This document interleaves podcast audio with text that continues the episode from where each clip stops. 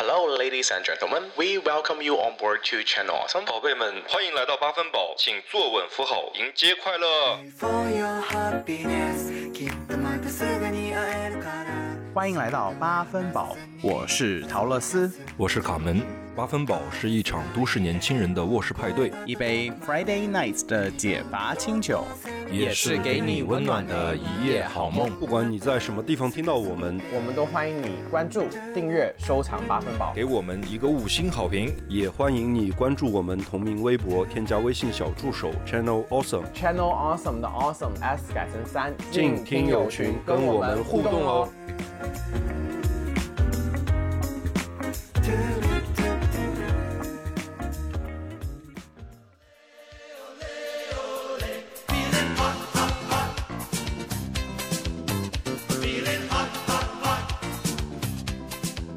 大家好，又欢迎回到我们八分饱的快乐时光啦。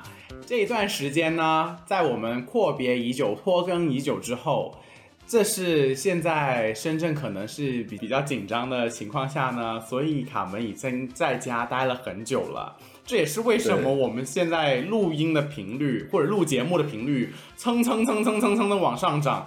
我发现，我就希望卡门可以继续被在家办公，因为他在家办公之后，对节目上心的程度真的是屡创新高，会主动能不能说点好的？的？对我们节目好不好然后然后跟跟你约那个约时间 是吧？对啊，你说对我们节目可是大好的事情啊！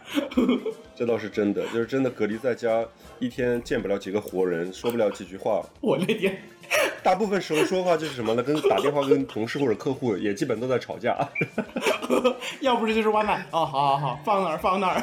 外卖一打过来我也很烦，一打因为我知道是外卖。还必须得接，就是接不接影响不大，外卖就一定要接。他也不会跟你聊天，你知道那天呃，我们在对完我们节目的 round down 之后，呃，亚当在旁边说，他说，嗯，卡门应该是真的憋慌了，他应该很想找人说话，不然他哪来这么主动说要录节目啊？我说应该是，一语道破天机。我现在有时候就是跟熟悉的朋友，呃就是客户哦，不是熟熟悉的客户或者是同事打过来电话啊，就是我们呃就有工作的事情要对的时候，对完工作的事儿，我都会拉着我那个同事聊一会儿，你知道吗？真的，你真弟弟们有找你吗？弟弟们有说，哎，怎么哥这么久没见到哥哥了？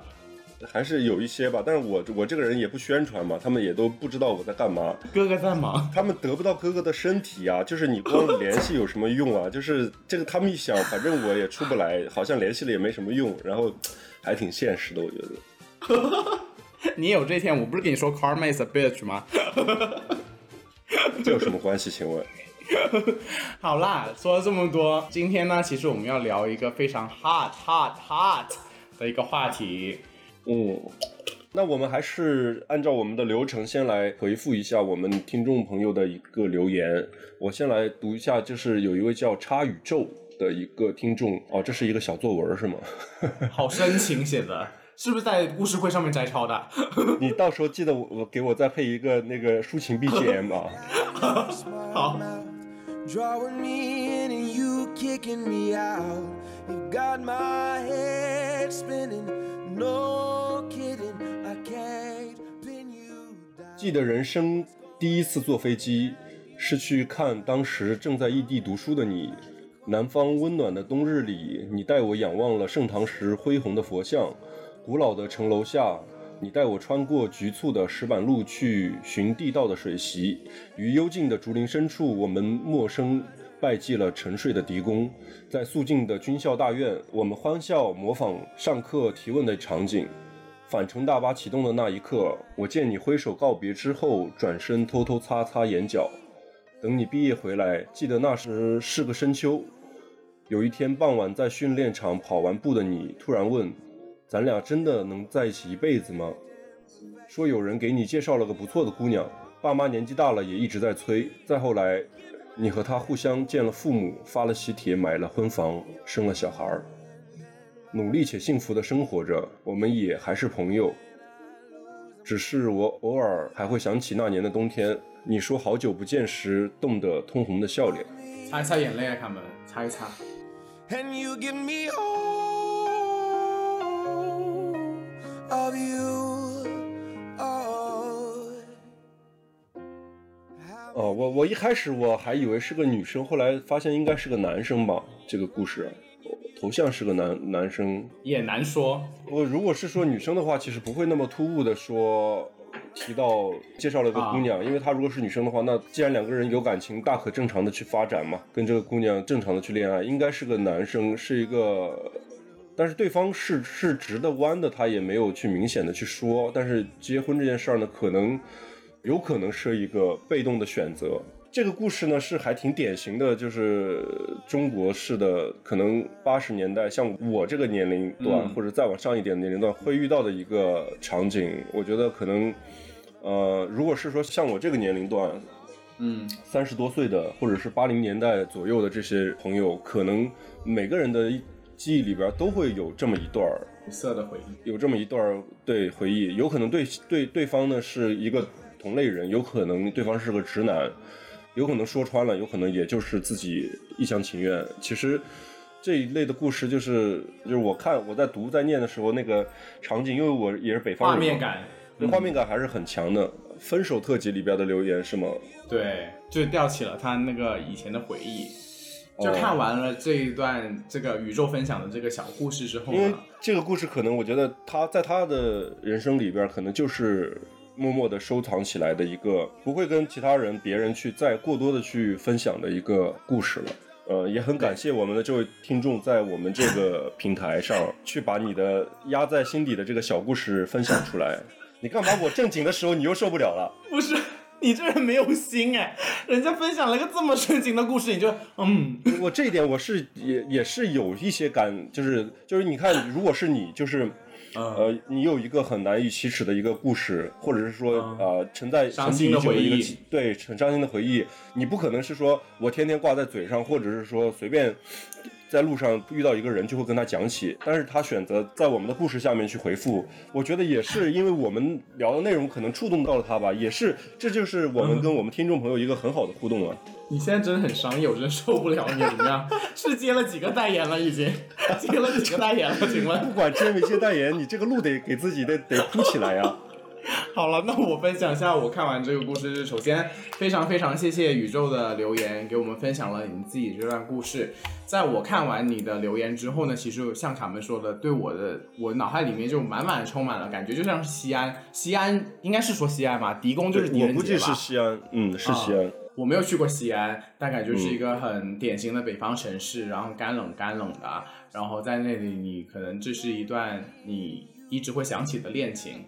呃，我觉得你此时此刻就记住你当时的美好就行了。然后有些人可能就是要跟你说再见，但不用担心了，也不要难过，把这段好好的回忆珍藏在心里。你看，这才是有有心的人，你知道吗？你这你这就是做了一道阅读理解，好吗？我我现在尽可能少说点出口，因为最后剪辑的人是我。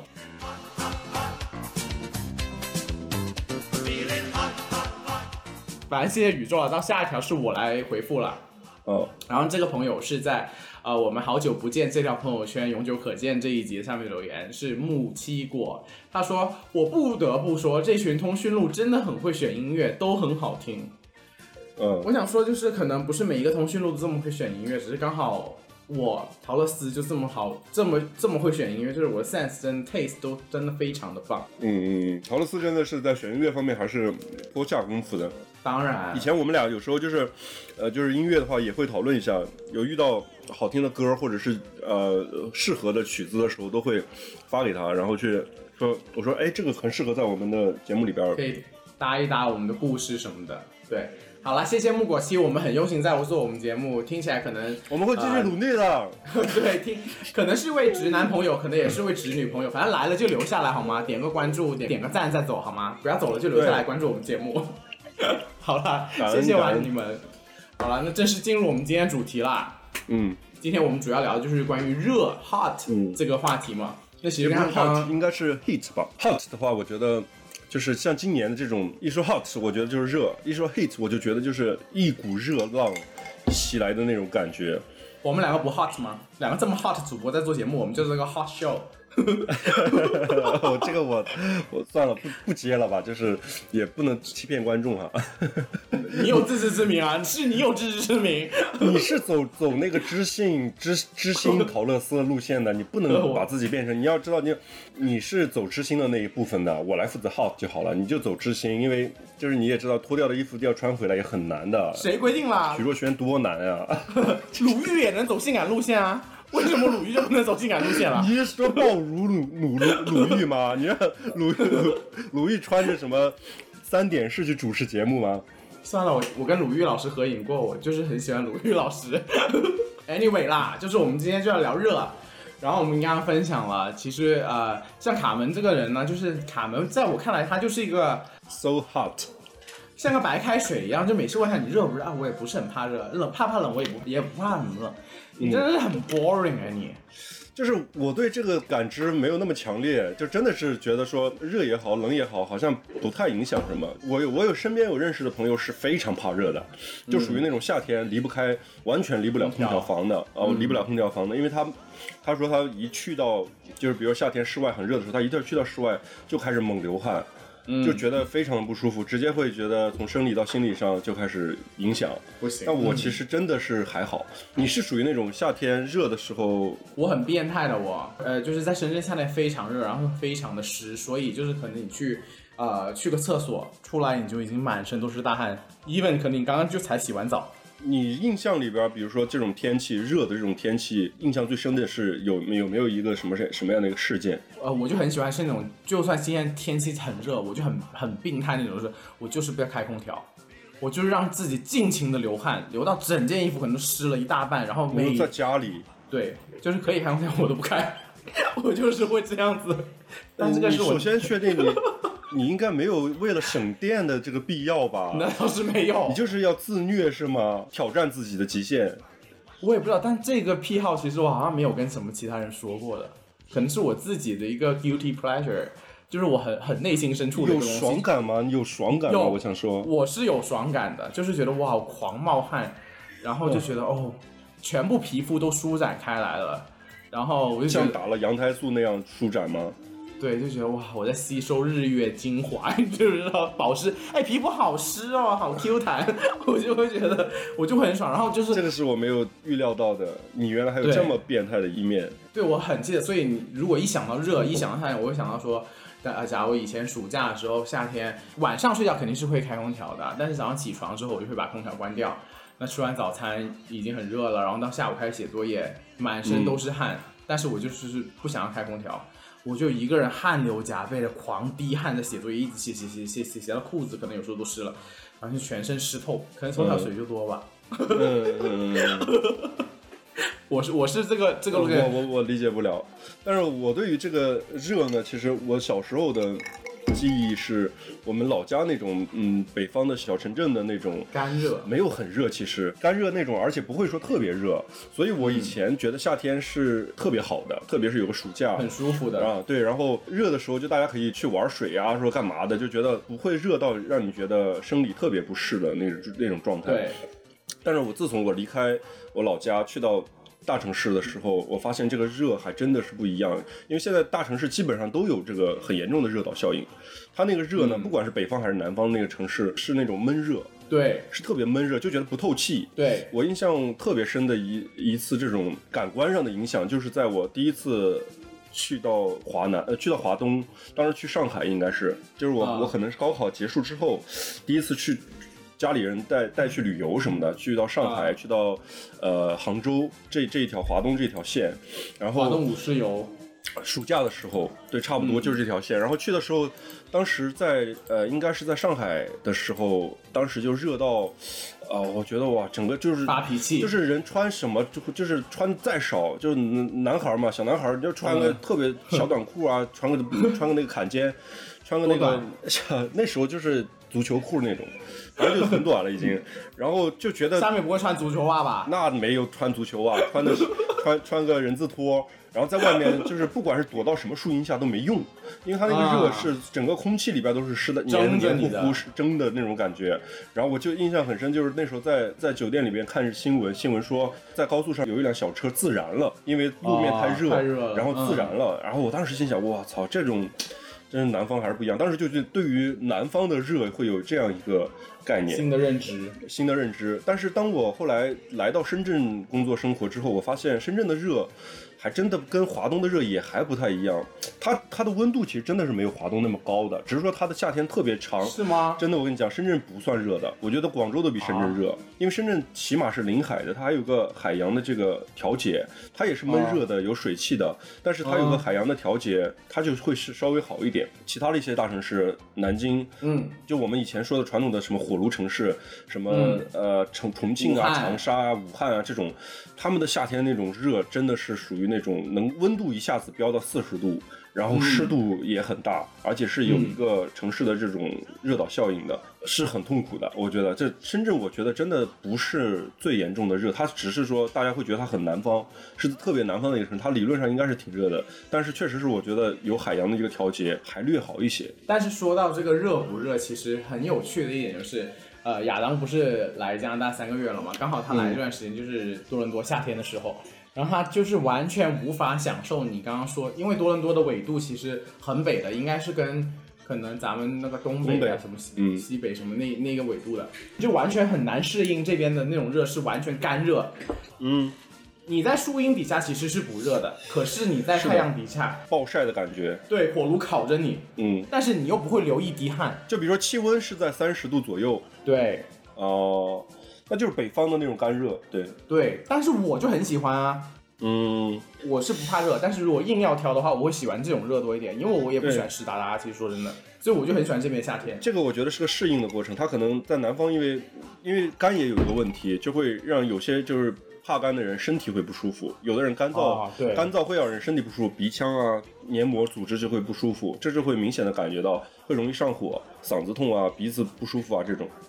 我只能说，亚当来了加拿大，第一笔消费就是在这边的医院里，差不多五百还是差不多四百万了，反正就大几百刀。就感冒这一类的病是吗？不是，就是他来了，水土不服，大过敏，整个脸都全都是痘，然后吓死我了。那时候刚开始猴痘开始出现，我说哇，你不会猴痘吧？我说你不要搞我哎！我说啊，我没地方给你隔离耶。我就，然后他说不是，就是水土不服，怎么样怎么样？我说不行，我一定要去看医生，我很怕死。然后我就把他抓去看医生了。水土不服就是会拉肚子这些吗？还只是皮肤有表现？就是皮肤有表现，不过可能是我，因为他刚来就是这边太干了，然后他的脸就开始起皮，然后我就给他用了一些我比较高档的护肤品，谁知道那个你还有高档护肤品？你是拼多多一姐哎，怎么会有高档护肤品？用了脸上的，我还是要注意点档次好吗？高档我自己买了 SK two，我走的时候 Samantha 送了一套很高档的给我啊，我都留着慢慢用。OK，还是得靠国内的这个富婆姐妹。是，然后你知道最搞笑的是，我看到亚当的脸就是已经脱皮这样，我就说宝贝，我把我这个最高档的护肤品给你拿去用吧。妈一用整个大过敏，我想妈你这人就是真的是只能用便宜贱货，然后然后他就他就问我说，哎宝贝，加拿大可以买得到大宝吗？因为他在深圳只擦大宝，你知道吗？嗯我说我在加拿大哪里去给你找找大宝去啊？哪有这种东西可以买啊？然后这。种国民单品应该有吧？就跟老干妈一样。我当时还真的没有看到，但是反正 anyway 最后我就抓他去这边的一个药妆店买了个最便宜的那个护肤露给他，就是别人可能擦身体了，我说你就拿来擦脸，现在擦的可好了，又皮光肉滑的了，我说他就是不适合用高级货。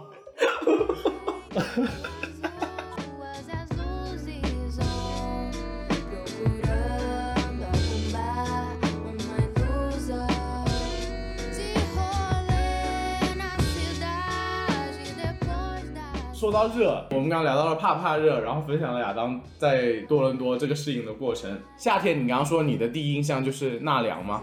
我夏天有很多，就是我我是觉得夏天这个意象哈，就是我一下子就你一点到这个热，一点到夏天，我第一个反应其实就是暑假。啊，我也是。就是暑假，虽然我已经不做学生这么久了，但是那些很多美好的回忆还真的是在暑假里边发生的。你刚才说纳凉嘛，我就会有一个印象，就是躺在老家的这个房子的楼顶，然后去看星星啊之类的。你知道我最近跟亚当一起看了一部片子，一个电影叫那个《引引入尘烟》。嗯，对，是西北的农村的一个故事片儿。对，那个电影里面就是夏天，就大家把被子啊、那个席子搬到那个房顶去。院子啊、房顶啊，对对对，高的地方会凉快一点嘛。我们夏天的时候，热的时候啊，会去楼顶就会铺个席子躺着。嗯我印象就是夏天的天上的星星也多，嗯北半球在夏天的时候，现在天上的星星也多。小地方的话，光污染不严重，嗯躺在那个地方去纳凉。然后我记得就是有西瓜，然后有个席子，然后周围那时候家里好像还有一条狗，嗯，这些信息就一下子就会扑到脑子里。这些都是小时候很开心的那些回忆。对啊，另外就是暑假嘛，一说到暑假，我其实也不是那种三好学生吧，就是不是说那种嗯天天就盯着学习的，就是我记得考完试完全就不扔下书本，完全不再想成绩，你肯定是要疯几天的，就一到暑假你的作业都什么时候写？你的作业是最后一一定是最，我一定是最后的那个 deadline 之后 才开始狂补暑假作业。我前几天就是跟发疯似的去外面去去瞎浪去玩儿。去玩儿。然后那时候我们呃小朋友啊，就是也不叫小，就好朋友，每个阶段其实有不同的玩的状态。以前一开始初中的时候，跟一群一群小朋友在一起玩的时候，就到一个同学家里打游戏，看周星驰的电影。那时候会我们还是租光碟，啊，跟过家家似的，其实会，嗯会买一些零食。买一些雪饮料，买一，我记得那时候就是大家集资买一桶大的什么可乐还是雪碧买了个一点嗯一点五升的那种，就觉得跟过年似的，你知道吗？就是就是大家开始整起来了，然后在家里就开始闹啊，打游戏啊，打牌啊，然后看电影，然后那时候家长暑假的时候会允许你厮混。就封几天吧，混几天，封几天。那时候，比如说家里谁家的游戏机平时是会被家长没收收起来的，暑假就可能给你就放出来了。我的印象里边就是全都是在玩闹，全都是在玩。就是夏天我放暑假的时候呢，就不用上学的时候，我妈在我初中那会儿打麻将打得特别疯。就是我一放暑假之后，前期不用写作业的时候，我妈就基本上整天打，整天打。那大人就在上面打麻将，那我跟我姐啊，还有一些可能其他的那些我妈还有或者姨妈的朋友，把小孩带到我姐家玩。嗯嗯嗯，因为我姐比我大十多岁，就比我大很多，所以那时候我初中那会儿她已经二十多岁了，所以他们那会儿就已经开始去夜店玩了，什么就也晚上都很很晚才回家。那这样子呢，我就跟其他的那些小朋友在玩，然后这时候我们就会带我姐，我就会带我姐的假发，然后在在我姐家走巴啦啦走秀。，那时候你就开始巴啦啦小魔仙了是吗？没有，那时候我以为自己是香港小姐，我说 嗨，我係幾多幾號街嚟？我们我我们这个确实是不同的，我们那时候完全没有这种，也不知道港姐是什么啊，就是那时候你你就已经是在在往港姐的这个路上在发展了是吧？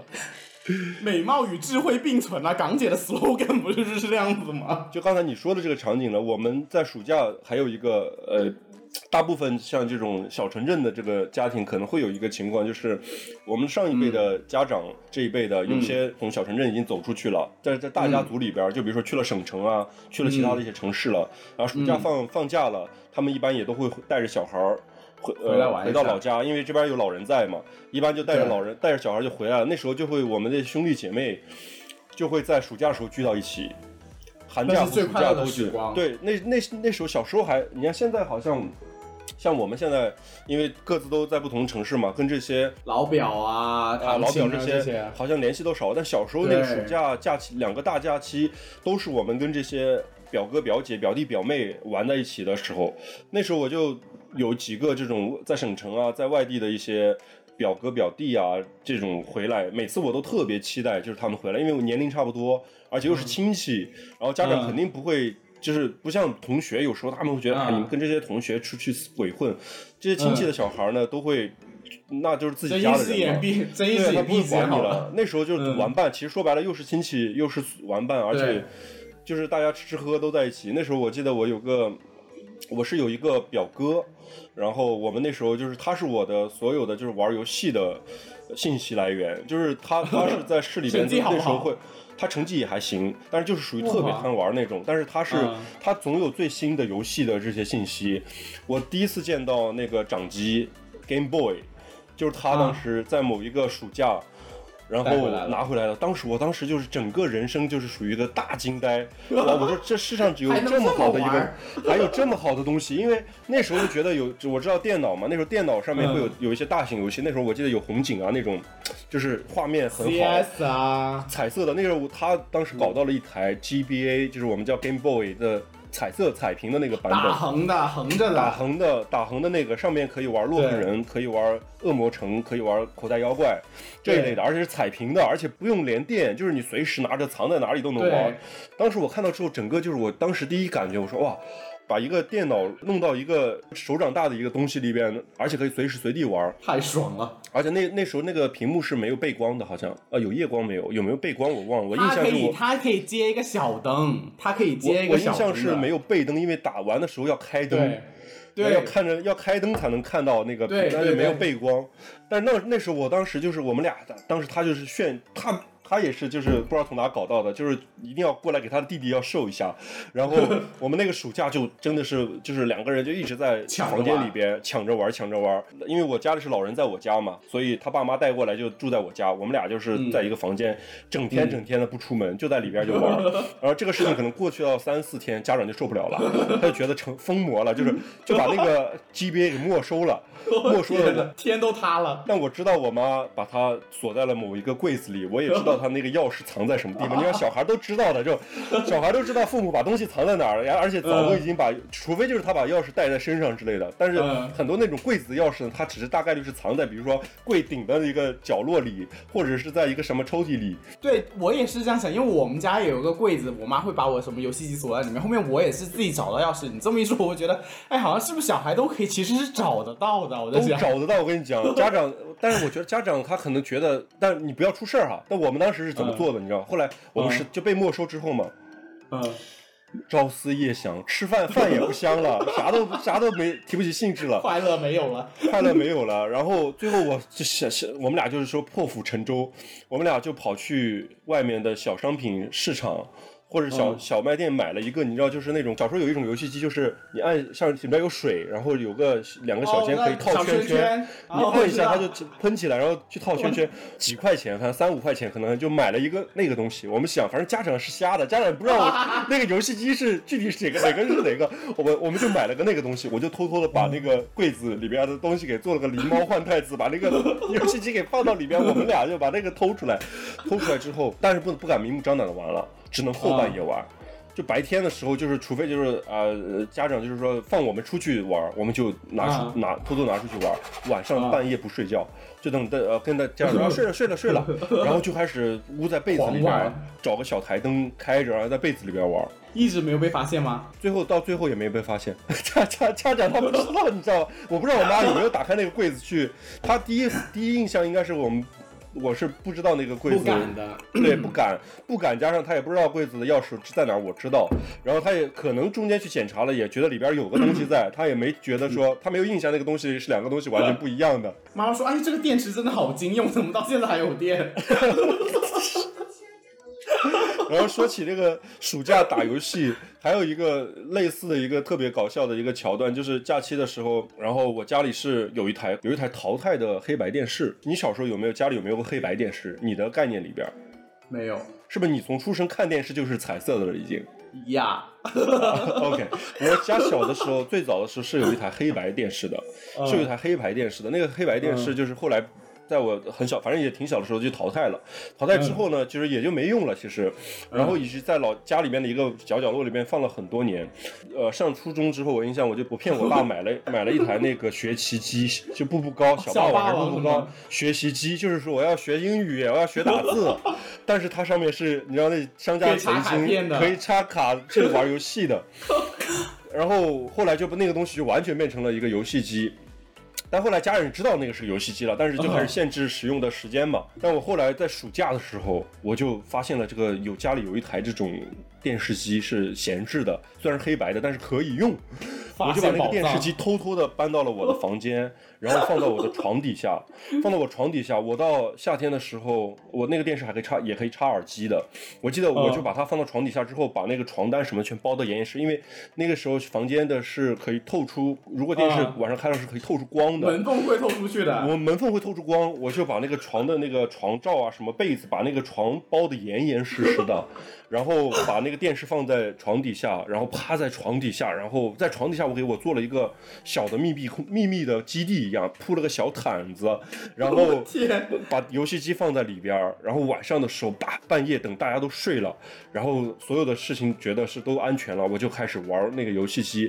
然后夏天暑假嘛，外面可能也挺热的，而里边就是我汗流浃背的，整个人就是感觉要要中暑晕厥了，也不也不放弃，还在那边猛玩猛玩猛玩，你知道吗？就是把这个电视变成了一个做成了一个我小时候的秘密基地。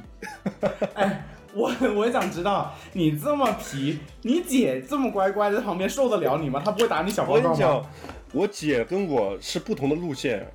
我我那时候是有一个小房间，但是我在初中前一段时间的时候是没有独立的房间，我跟我姐是嗯同一个房间。嗯我跟我姐，我们俩是互相，就是我窝在被子里边，那时候那时候就是看漫画书，嗯，看漫画书。我姐是窝在被子里边，拿着小手电筒看什么少男少女言，情小说，看什么言情小说，看那个少女杂志，就我们俩各自各自玩各自的，所以都不会在这一趴上面，我们不会互相拆台，不会说给对方难堪，各有各的忙。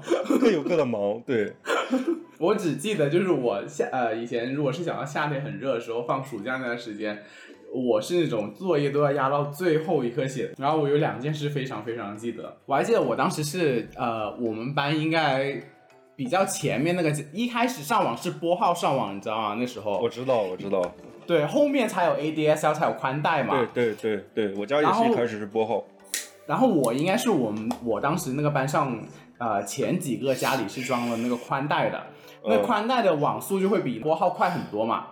你记不记得拨号上网是按时间收费的？反正是扣电话费的，是按小我记得。是按小时收费的，就是你上的上网的时间是一开始的、啊最早的时候按小时来计费，拨号上网。我不知道你你可能印象都不深了，我有印象是因为我因为这件事儿被揍过，的 猛上是吗？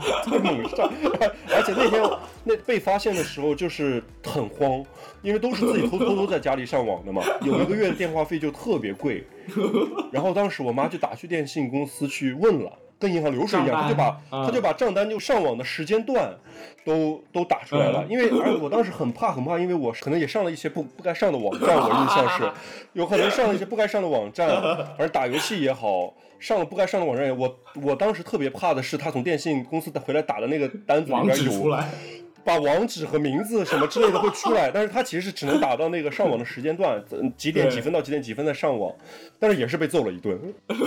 反正我装了那个宽带上网之后呢，我就开始引诱我的同学们来我家玩为，什么你用到引诱呢？就是有条件的，就是要他们来我家玩。他们在我家玩完之后呢，他们要做的事情就是帮我写作业，所以我就不停的邀约朋友来我家玩。你那么小就已经学会这个 操控人利益交换 PUA 同学，这也不能是 PV 吧，这是等价交换吧？你说我，我觉得我就是个，嗯我觉得我就是个做生意的料，你知道吗？从小就这么懂，而且我不能只找同一个同学，因为呢，嗯。你不可能把你所有的作业都给一个同学做，你就说不过去了，对吧？你要分散一点。不，能逮着一只羊薅羊毛。对，不然而且你这样子，如果所有作业都跟他的作业一模一样，老师肯定把你骂死，每一科的老师可能都找你，真的是惊死了。所以那时候我就开始找说，哎，哪几个同学先，嗯，就约他们说，哎，来我家玩吧，然后他们就会来我家玩，走的时候就塞两本作业，这么在在在在在，然后这时候我的作业就解决了。这是我上初中的时候，但是上小学那会儿大家都没不可以上网，然后我只能去我那时候我家也没电脑，我只能去我姐家玩。但幸好就是我有两个非常爱我的姐，就对我非常非常好。我还很记得，应该可能是四五年级吧，已经第二天还是就就可能倒数第一天还是倒数第二天就要开学了，然后作业一个字都没有动，写到崩溃，就写到十一二点，我一个人在边哭边写。真的是，就这么哭，这么写，然后我实在不行，我就偷偷打电话给我姐，然后我两个姐姐就来我家，然后我们就变成三个人在写作业，然后本身我妈还骂我，但是我妈看到不行不行，以我儿子的速度的话，如果他自己写，应该写不过去了。我妈就默认了，让我两个姐帮我写作业，最后还做了宵夜给我们吃。我我的我对这一趴的印象最深的是写补日记，就我们的我记得小学是小学还是初中要不要写日记我忘了，反正小学肯定是要写，每天都要一篇日记的。对我真的就是从最后一天开始每 读每天日记，然后都是挖空心思在写，今天是父写父老奶奶过马路，明天还是帮妈妈又刷了个碗，全部都是在那边写，而且那时候没有网，你知道没有办法 copy，就只能是靠自己去硬编。想，然后每天的结尾都是今天又是一个愉快的一天今天天。又是有意义的一天。除了现在小朋友是不是会方便很多啊？因为有网络，随时可以。但是我除了这个日记以外，还有一件事情我也是非常痛恨的，就是读书笔记。读书笔记啊、初中我们好像是从初中开始有有读书笔记了。反正我就记得日记开始不写之后，就变成读书笔记了。你知道《红楼梦》红楼梦》这一套书，我都买了三套了，买了三套，没有一套是我读完的，你知道吗？那你读书笔记最后是怎么完成？也是抄别人的吗？就抄别人拿，就是抄一抄改一改，自己写啊。四我好像大名著我没有都没看完。，我我一直好像没有抄别人作业，我都是自己瞎编。我到了读书笔记也是，我当时我印象就是，我就是这这边抄一句话，然后就把 就这句话怎么，我就我们从来不会写整个故事是怎么样的，我都是啊这句话让我看到了什么什么，然后再翻几页，翻到后面几页，然后这句话发生了这是什么什么，然后你总是一句话带一个点，然后写抄抄抄抄抄写一段，我好像没有抄哎。哎，那这个你倒是真的挺聪明的，我当时没有想到用这一招哎，把它做成了一个阅读理解。对，就类似于做成阅阅读理解。但是其实你有没有发现，在城市长大的小孩儿，跟在我们这种小城镇啊、镇子里边长大的小孩儿，还是对暑假的这种欢乐，我不是说哪个更欢乐，就因为我觉得小孩儿的时候那种欢乐是那种感受是很类似的，就不管你干什么都是开都是开心的。就你今天跟朋友无所事事的在街上，你们可能啊去东门啊去东门混了一圈儿，去看到有游戏厅里面进去玩了一下。但我们那时候的欢乐，就是我感觉啊层次会丰富一些。我们是真的会去探险，去去野外，去山里边儿。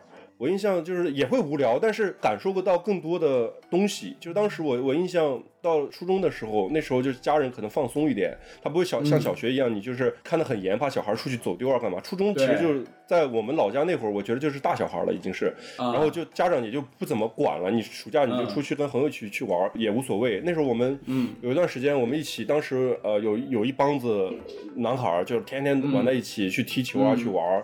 暑假的时候，我们每天早上都会去后面的山上，啊一大早就去山上，去山上去有一个我们的类似于一个秘密基地一样，其实是一个你们不怕吗？但是也不是很远哈、也不是很远，啊就是走路可能走个半个小时。那也不近啦。走路可以走半个小时就到，再爬到山上去，就感觉要远离家长吧。那时候可能就是想逃开那些家长父辈的这个目光 掌控然后在山里去，然后在山里边就大太阳晒着。我记得早上那个还不是说还都不躲树荫的，那个小山包就是个高台，然后我们就爬到那个高台上面，就躺在上面啊，在那边吹水啊、聊天啊什么的，就一早上，然后中午就回家吃个饭。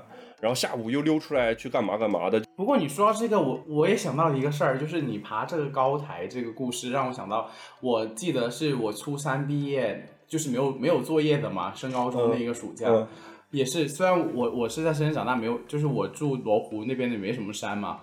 嗯。然后都旁边都是小区小区，但是我就记得那会儿也是也是初中那段时间，我们几个男孩子就特别喜欢去楼顶，然后哦也是两三点钟的时候去暴晒，那个楼顶上那会儿你知道八层那种小高层的那种还没有电梯的楼顶，它上面是有水塔的，你知道吗？水箱是放在楼顶的，嗯我知道，嗯，对，所以你登上那个楼之后，你还可以爬到那个水箱上面，对，然后是，然后那个水箱的那个水泥地，我现在都记得晒得滚烫滚烫的，你知道吗？就是嗯我们三个男孩子也没有什么事情，就是就是要爬上去，就是在那边烤。对 你想到这个，我也想到我这个经历，也没什么话说，就是我突然就。想起了一部电影，关于夏天的，嗯，姜文的那个电影。阳光灿烂的日《子，阳光灿烂的日子》，嗯。这个就很夏天，因为它的所有的故事几乎都是发生在夏天。嗯，你看过这部电影吗？我看过，我看过，我看过。这部这部电影其实我呃我是在上高中的时候就看了，然然后当时看的时候，觉得感受也还挺深的。虽然看不太懂那时候，但是对嗯他那个镜头里边的那个夏天的那个感受，觉得非常的能够触动我的很多的回忆。嗯，它不是水箱的高台，是那个烧锅炉的很高的一个烟筒。当时那个主角马小军，他为了展示自己的胆量，在那个兄弟的怂恿下，爬到那个特别高的一个烟筒上面，然后最后掉下来，掉到里边，摔摔到手了是不是？对，然后从那个里边拔出来就一脸黑，那个 那个演员叫啥来着？叫夏雨，对对对对对对对，下雨，一脸黑的，然后从那个烟筒里面爬出来。然后你看他们的那个夏天电影的那个光线的运用和色彩运用非常的好，就是你觉得就是一个非常明亮的、非常热、阳光很足，但是它又给阳光又笼上了一层。柔光一样的，柔光一样的，就是好像橙黄色的那种颜色，不是那种对我们一想起来一种有时候有时候夏天我感觉就是暑假暴晒的，外面就是一、嗯。一片一片白色的，但是它呢，就是因为这块儿影像是它是基本上都是在回忆里边的，它都笼上了一层滤镜一样的东西，是橙黄色的。因为夏天北方的夏天很长，嗯。非常长，就把从早上六点钟天开始蒙蒙亮，五点多天就开始发亮，六点钟天就亮了，然后一直到晚上的八点多、对九点钟才天开始黑。对，白天的夏天就是漫无目的的，你觉得一一天的时间很长，就是消磨真的很。爽，对然后我们小朋友弄在一起，不管做什么都是开心的。那时候就是不爱睡觉，除了干啥就是不爱睡觉。年轻人都不爱睡觉啊，哪有年轻人喜欢睡觉啊？你哎，你都这把年纪了，你要熬大夜还不是照样熬大夜？现在我就是对于午睡 就是不睡就觉得就要死人那种，小时候就真的是。被我妈就是强行按按头合眼，就是跟跟那个睡，装睡都要睡。跟那个皇上最后被甄嬛抹眼一样，闭眼吧，你赶紧睡觉。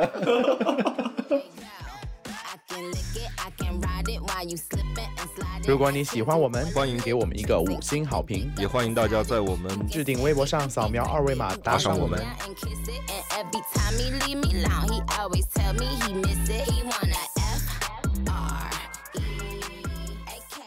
我还记得就是当我自己对我自己变，从一个男孩变得最有呃有身体有点变化的时候，我也是发生在夏天的时候。你说到身体的变化哈，《阳光灿烂的日子》这部电影不是也是在讲这种青春的荷尔蒙的对，这样一部电影吗？夏天嘛，就按我们俩嗯昨天在对 脚本的时候也聊到了，就是好像就是你的这个荷尔蒙是随着有一定的周期性的，是吧？对，我是非常明显的。你是有明显的一个周期性的，只要天气一一炎热，一炎热，我就会很开心；如果一一开始渐渐变冷，可能我的另外一半就会很不爽，因为有些诉求满足不了。你觉得气温的高低对一个一到底有没有影响？我个人是不太受这个影响的。不要硬说，不要硬说，有就有，没有就没有，老实说。我 就是来深圳了，那等一下，你第一次是在大庭广众之下吗？你也不是，没有我的意思是说，这个气温呢，在在深圳，在深圳还真的是没有什么太大的影响，因为冬天也没有多冷啊。你说冬天能有多冷？也不冷我遇我遇到的一都是很不怕冷的。嗯，天气冷是对一个一不会造成任何的影响，反而嗯就是因为我太怕冷了，所以我很喜欢把家里搞得很热，你知道吗？你到底是多久开始宫寒啊？你是很早就开始宫寒吗？可能我就是小龙女，你知道吗？在古墓 里出来的。我觉得你要说影响发挥的话，好像热特别热的情况下是会有一点，就是因为很容易出汗。对即便夏天的时候你空调开的很低的情况下，因为做那个剧烈的运动嘛，也很容易湿哒哒的。嗯，但是那、嗯那个场景呢，又让我有一点觉得是性感的那个部分，又不会觉得说我也是这么觉得的啊。我完全不会嫌弃那个场景下的湿哒哒，我不会觉得有什么，比如说汗臭啊，或者是说黏糊糊的啊这种，嗯，我我倒不会觉得这个东西是我介意的，或者生理上觉得不舒服的一个点，我觉得是某些方面是性感的。这些呢，我都是非常同意。但是我的经验告诉我，就是如果那个真的太热的话，那个我觉得一呢，就是可能就会有点懒洋洋，弟弟可能开始就想睡觉了，不会一直立正，你知道吗？你不要为了面子，然后你就硬说哇，我不是的，我跟你讲，always 那确实硬邦邦是不。是，确实是不是 反正起码就是没有受，没有是因为气温的热会影响这个发挥，那你会，你都遇到什么会影响你自己的发挥？紧张。如果为什么会紧张呢？就比如说，就在一些不该发生这个事情的地方啊之类的。我们我们要做个尊，我们要做个尊法手几人，我们在在聊都是安全的情况下，OK。反正就心理作用会更多一些，就是外面的这些倒还好。我不知道写听我们节目的姐妹们，就是你们有没有遇过像陶乐斯我这样的经历？所以到以至于到后面呢，就是空调我也会稍微调低一点了，我就是为了让自己也开心一点，就不要太太热。我只能以从这个根本的角度上来解。我们俩在对这个脚本的时候，当时不是聊到这个，就是你说你夏天的时候会更 horny 一点嘛，就是欲望更强烈一点嘛。但我就说，人本来就是一个没有这个所谓的叫发情期的，不像动物有发情期，人的是繁殖是没有发情期这个概念的。但是你一提到这个这个欲望啊，好像真的是这种火辣的夏天更容易让人产生激发这个欲望，可能本身也穿的清凉一点。在赤道上的国家多喜欢生孩子啊！每个都是混血最多的地方，不就赤道那他个国家吗们是因为？只是因为热吗？他们是因为观念的落后和避孕措施的不到位。这样子的吗？我我一直跟我自己说，就是他们那边太热了。对啊，而且你想想看，如果身为一个你说一个零，对不对？如果是像我一样追求这么干净极致的体验的话，嗯，冬天你如果有暖气，你还好说点，对对对，至少浴一和零这个点确实是呃有一个比较大的区分，一不用。我在我这你突然一想，我说冬天电视好像是有点痛苦，但水是热的呀，热水啊。关键是，你如果那个浴室里面没有一个浴霸，你水是。你水也不能是热的，你要把你自己烫死啊！那里面的肉很嫩呢，你要灌 你要灌开水进去吗？你看 这时候我就像我这个贴心的姨，然后家里有冬天家里有备暖气的这种，就是优势就体现出来了。我也希望就是大家当一的，就是保证家里都暖暖和和的，不要让灵太受罪，好吗？对，冬天如果是在一个比较不那么暖和的场景下，这件事情还真的是有点反人类。你你说你说是不是越灌他妈的火都来了？最后我操，一个人在，你你看，通常这种时候那个一都是看舒舒服服躺在客厅看电视啊什么之类的对，啊、一个零就在厕所里面冷的要死。都缩起来冷到，然后在那里灌啊灌啊灌，你说你还哪有心思去搞？对，说起这个缩起来，好像不是就就有有有一个说法，就是说什么冷到冷到都缩进去了那个。我太冷，说那个蛋蛋都可以差不多平行嘞，我的蛋蛋都缩进去了，好吗？冷到我这么怕冷的一个人，所以我很喜欢夏天，就是大家就是蛋蛋也可以舒展开来，你知道吗？每个人都是 砰砰的，让他都是鼓鼓囊囊的。让他展现他原始的模样。嗯，你现在能回想起来某一个冬天的性感场景吗？好像真的没有哎，冬天我真的是都是被人求着，感觉我自己要履行一些义务的时候，我才会去 去进行这些事情。因为冬天是有一种什么感受呢？就是外面的天气很寒冷，然后大家也都是裹得严严实实的，人和人之间的距离就感觉好像又隔了一层。嗯，就是如果你遇到了一个想要亲近的人，然后两个人彼此的身体又可以给对方温度的时候，嗯，这个场景是我有的我。不行，因为我是一个，首先我是睡觉很不喜欢跟人家有身体接触的一个人，我就喜欢我自己睡自己的。还有点，冬天的话，如果是两个人不是盖一床被子，嗯它中间就会有个缝，你知道吗？嗯，然后冷风就可能从，如果是没有暖气的情况下，冷风就会从那个缝里面灌进去。太怕冷了吧？这个时候，你要是还有人敢跟我动手动脚，我就一个脚踹过去。我说你不要打扰我睡觉，我是喜欢抱着睡的那种，我不行。几乎就是抱着睡一整晚的那种，就是即便是胳膊被压麻了，但是还是乐在其中的那种。我现在每天就是被亚当控诉，就是说为什么他已经千辛万苦跑了大半个地球来到这边，我要对他这么冷漠？他每天晚上睡觉都说：“宝贝，我们能不能抱一下？”我说不行。你的诉求，你的核心的诉求是你的睡眠很浅，会被打扰到，还是对，哦因为我本身睡眠质量就是很差的人，我要酝酿很久我才能睡着。然后他是一个秒睡的人，所以他来抱我抱抱抱抱，把我晃来晃去我就醒了，然后他一抱完之后一转身他就睡着，那我又是后半夜睡不着了。而且我觉得抱在一起睡根本就不舒服，只有自己就完全没有人接触你，哦，你就觉得很安心，就会睡得不会啊，我我收到的反馈都是非常积极的，说只有我抱着才能睡得着，睡得香。你那些就抱过一两晚的，当然就这么说啦。你又没有长没有好吗 你？又没有长期抱的对象，等你哪天有长期抱的对象，咱们长期抱的对象。也是这样的，就离了我之后，他们就觉得是睡不着了，以后都失眠了，全部都都是靠着那个褪黑素在生活的。你哪个你哪个是长期的？我就问你那个 A，那个 B，然后这我现在是假装说出几个名字，然后你在后期全部都逼掉。这段全都是 他们全部都是在那个。我后来怎么怎么后来又看到他们是在丁香医生的那个留言下面，就说我都看到他们说，嗯，就是现在就是没有对象抱睡不着怎么办？然后我就在公众号上看到他们，我说啊，原来他们离了我之后生活这么苦。没有，我觉得最后的事态发展只会是你的床上越来越多人，你就你转这边也能抱，然后你转那边也能抱那。倒那倒不至于，那倒不至于。但我真的是觉得，就是对于冬天和夏天来说，冬天也有冬天乐趣，夏天只是说让这个事情更容易发生。夏天有一个问题就是抱着，因为我喜欢抱着睡嘛，夏天抱着睡就很容易出汗，这个就有点麻烦。也不舒服啊，就除非就是你要把空调开得很低，嗯然后两个人才能抱着睡。嗯，我不知道大家有没有像我一样，我就真的很讨厌睡觉时候粘在一起的。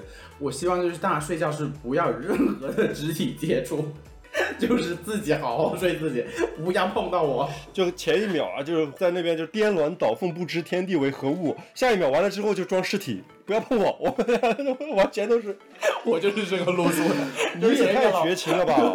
前一秒就啊，怎么怎么叫的可开心了，下一秒弄完之后洗完澡啊睡觉，不要再碰我，不要再跟我。真的是，人家说男人拔情，你真的也是一样哎。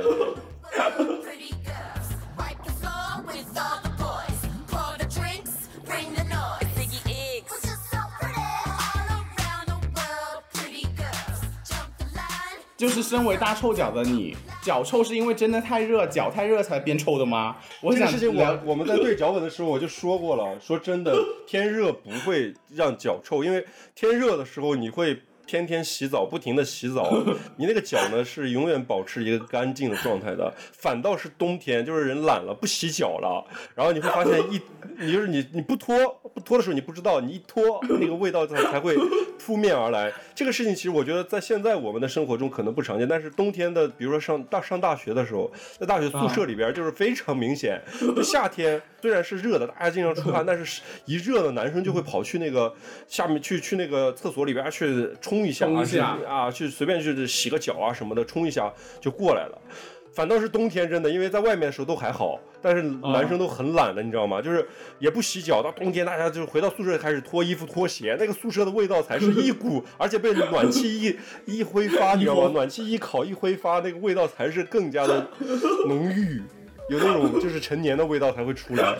我引以为傲的这个臭脚呢，其实真的不是我的卖点，我的脚真的不臭，用户反馈真的不不臭，就属于那种散发着隐隐约约的那种香味的那种，有一些就青桔柠檬的味道，据说是青桔柠檬啦，就是反正这个味道大概是这样一个百合花吧，你们那个是。石南花了，是石楠花。哎呀，一聊到夏天呢，就是我觉得回忆里边儿，说真的还都是好多都是些美好的场景，都是些真的，好多开心的回忆都在夏天。因为我们刚聊的过程中，我突然想到，因为我们说到热，然后从热，呃，我们自己怕怕热，聊关于热聊了很多，然后聊到无可厚非一定会聊到夏天啊，聊到暑假。但我后面想想，其实我觉得我大部分对于假期的印象还是来自于暑假。好像我我自己对寒假倒是没有像对暑假有这么大的寒假只有一个。点啊，就是过年啊。现在一想到过年，全他妈是那些不好的回忆，对 全都亲去三姑六婆坐你旁边。再加上现就是从后面的话开始有三姑六婆的猛攻之后，现在对过年的回忆也都也都过都没有什么好印象了。以前小时候过年还有一些还有一些温馨的场景，还有一些好玩的事儿，但是基本上就是停留在了参加工作之前，对参加参加工作之前了。好啦，我们想聊这一期的，这一期其实是我昨天泡澡的时候突然想到的。当时是就是去烧了一盆开水，然后自己就钻进去了，然后想到的。Feel so hot，来你聊在那个浴。盆里面欣赏自己的动体的时候，觉得说啊，I'm so hot，然后就要聊这一期是吗？在戏水，哗啦啦，哗啦啦。然后现在虽然就是原理上这个今年这个夏天已经过去了，然后嗯，可能大家在座的听众朋友也在这个夏天又经历了一些美好的事情了，希望大家都有一个这个祝要怎么祝福大家？我刚刚我我跟你讲，我刚刚正想说，哇，卡文真的不错，现在 ending 做的很好哎，我都不用使什么劲。难这个 ending，然后这个夏天然后立刻卡壳已。经过去，突然想起来，这两天你知道有一个娱乐热点的事情，就是关于那个张翰拍了一部烂剧嘛。啊，我知道什么东八区，叫东八区的先生们就冲上了热搜嘛，因为他的那个嗯豆瓣评分，现在据目前目前最新的这个分数已经跌到了二点一分，就是已经到了历史最低。就对目前目前跟他这个剧的这个评分一样分数只有一部剧了，就是叫《雷霆战将》。逐梦演艺圈已经比他高一零点一分了，逐梦演艺圈二点二分，在下面还有一部叫《雷霆战将》，就是一部抗日题材的一部拍的有点就价值观有点问题的抗日题材剧，就被打了二点一分。这部剧已经就是追平了这个历史最低的二《雷霆战将》。然后这个东八区的这个先生们的这个里边那个张翰有一句经典的台词，就是叫哎叫什么寒冷的夜，冷酷的铁，就是他在那边故作深沉，在两个跟女主角在聊天的时候，突然就诗性大发来了一句什么寒冷的夜冷什么寒冷的夜什么冷酷的铁，什么乱七八糟的。然后我刚才在那边安定的时候，突然就想到 就想到这一句，哎，咱们都认识三年多了，你能不能早点远离一下这些土味，这种土味的东西？真的很有意思，你知道？我虽然没有看这剧，但我看那些吐槽 UP 主在那边吐槽这部剧，真的是很爽。那我就祝各位听众朋友们。在那个寒冷，的在夜接在接接下来就是马上要来临的这个冬天，在寒冷的夜，不要有冷酷的铁，还是有要有一双，还有一还是有一双炙热的手吧 啊！那我那我今天就不，如果今年的冬天很冷，在寒冷的夜，你有一个滚烫的铁棒，可以可以让你在滚烫的五棒吧啊！我怕棒拨不出去，有一根滚烫滚烫的棒棒，让你在寒冷的夜感受到无比的温暖。也可以追忆到我们这个炙热的夏。再来听听我们这期的节目。对，你在接下来的那个冬天，在自己就是那个寂寞的那个呃冷夜、冷雨夜里边儿，然后如果说自己的心情很 emo，然后就记得就是追回到我们今天这一期火辣 火辣的节目，然后让非常 hot 的这个节目里边儿，然后给你带来一些这种夏日的激情。好啦，那祝大家今晚呃火辣辣的入睡吧，晚安，拜拜。拜拜。